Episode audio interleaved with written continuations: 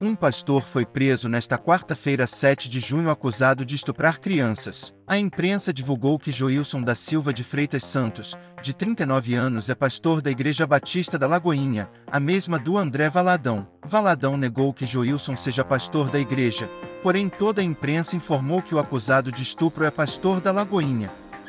Polícia, polícia. Levanta. Levanta a mão na parede lá. Vai, vem. Não aí, na parede. Não te amo no vídeo, só passa você. Não te amo no vídeo. Deixa as meninas contar. Joilson era responsável por cuidar do núcleo jovem da igreja e tinha o costume de levar menores para o seu apartamento, onde ele mora com a esposa e um filhinho de três meses. A primeira denúncia ocorreu no dia 1 de junho, quando um adolescente de 17 anos conseguiu fugir do apartamento de Joilson. Ele comunicou aos porteiros do prédio que estava sendo e a polícia foi chamada.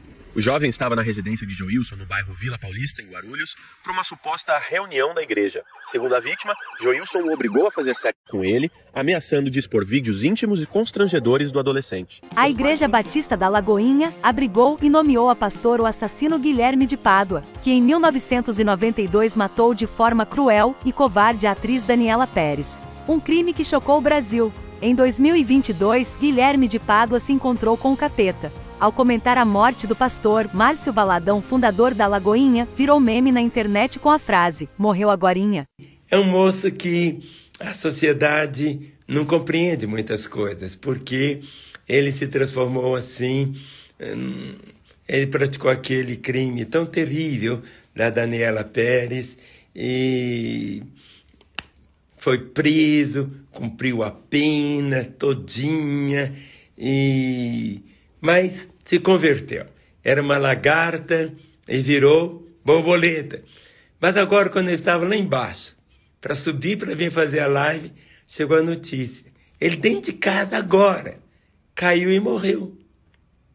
Morreu agora. Agorinha, agorinha.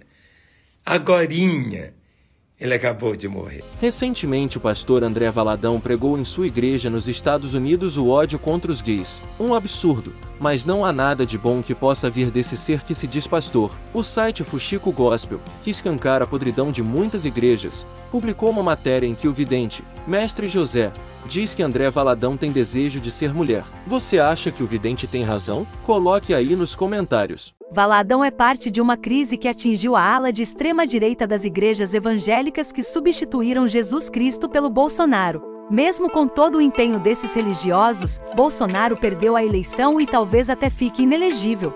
Não se esqueça de se inscrever no canal A Voz do Cerrado se ainda não é inscrito. Deixe também o seu like. Marcha para Jesus. Boa tarde, povo de Deus. Eu vim aqui em missão de paz e quando eu vim aqui hoje pela manhã, eu liguei para minha mãe e falei: "Mãe, eu vou hoje participar da marcha para Jesus". E ela, eu perguntei: "Mãe, como é que a gente vai conversar com aquele povo de Deus que está ali hoje reunido para louvar o nome do nosso Senhor Jesus?" Ela disse: "Meu filho, se lembre do tempo que eu te levava para a escola bíblica e, e diga para aquele povo o versículo que você aprendeu na primeira aula da escola bíblica dominical. João 3,16. E o que é que fala João 3,16? Porque Deus amou o mundo de tal maneira que deu seu Filho único para todo aquele que nele crê não pereça, mas tenha a vida eterna.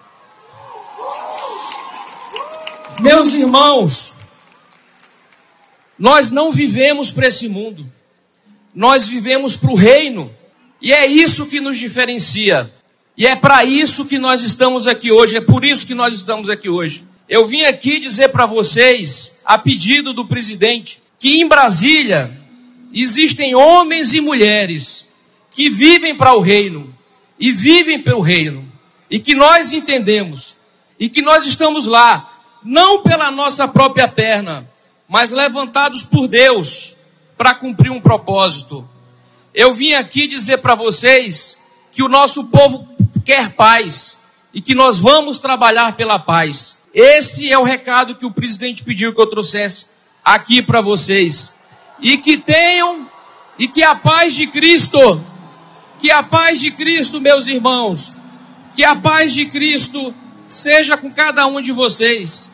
Esse é o advogado-geral da União, Jorge Messias, um verdadeiro cristão que foi acompanhado pela também cristã, deputada Benedita da Silva, porém mesmo com um discurso alinhado com os ensinamentos de Jesus Cristo, ao citar o Lula, foi vaiado de forma odienta, já que boa parte dos pastores abandonaram o evangelho e passaram a se dedicar a propagar o ódio em suas igrejas. O preço de tantos rancores nos púlpitos já está vindo com o aumento dos desigrejados, que são as pessoas que saem das igrejas mas continuam cristãs sem frequentar os templos. Lula recusou o convite para a marcha. Uma atitude correta do presidente explicada pelo cientista político Alberto Carlos Almeida. Lula é um político de mão cheia, não foi acertadamente, pois seria vaiado. Por outro lado, mandou representantes, ambos evangélicos. Quanto mais religiosa é uma pessoa, mais conservadora. É algo provado estatisticamente Estatisticamente, a grande maioria dos evangélicos praticantes sempre votará na direita. Quem vai neste evento tende a ser praticante. Dialogar com os evangélicos significa, para a esquerda, manter os eleitores que já tem, junto aos menos praticantes, publicou o cientista político no Twitter. Bolsonaro, em marcha anterior, simulou uma execução, arrancando o sorriso dos pastores. Na marcha de 2023, o ex-presidente não compareceu. A Michele Bolsonaro também não foi e desde que o marido não se reelegeu não há registros de visitas dela nas igrejas. Talvez ela tenha se desviado. Na ausência do Bolsonaro, o governador de São Paulo, que também é de extrema direita, foi objeto de idolatria dos fiéis que estavam na marcha. Em setembro de 2009, o presidente Lula sancionou a lei que criou o Dia Nacional da Marcha para Jesus. Os donos da marcha são o casal Hernandes da Igreja Renascer em Cristo. Eles já foram presos nos Estados Unidos acusados de entrarem com dinheiro não declarado no país. Apesar do número expressivo de evangélicos no Brasil, há uma crise nas igrejas que estão perdendo dinheiro e fiéis graças aos escândalos envolvendo pastores e a politicagem que impera na cúpula de muitas igrejas. Nas redes sociais, os ex-membros dessas igrejas apontam as contradições e contam suas experiências ruins, o que no médio prazo vai travar o crescimento das igrejas mais fundamentalistas. Compartilhe o vídeo. Um forte abraço e até o próximo vídeo.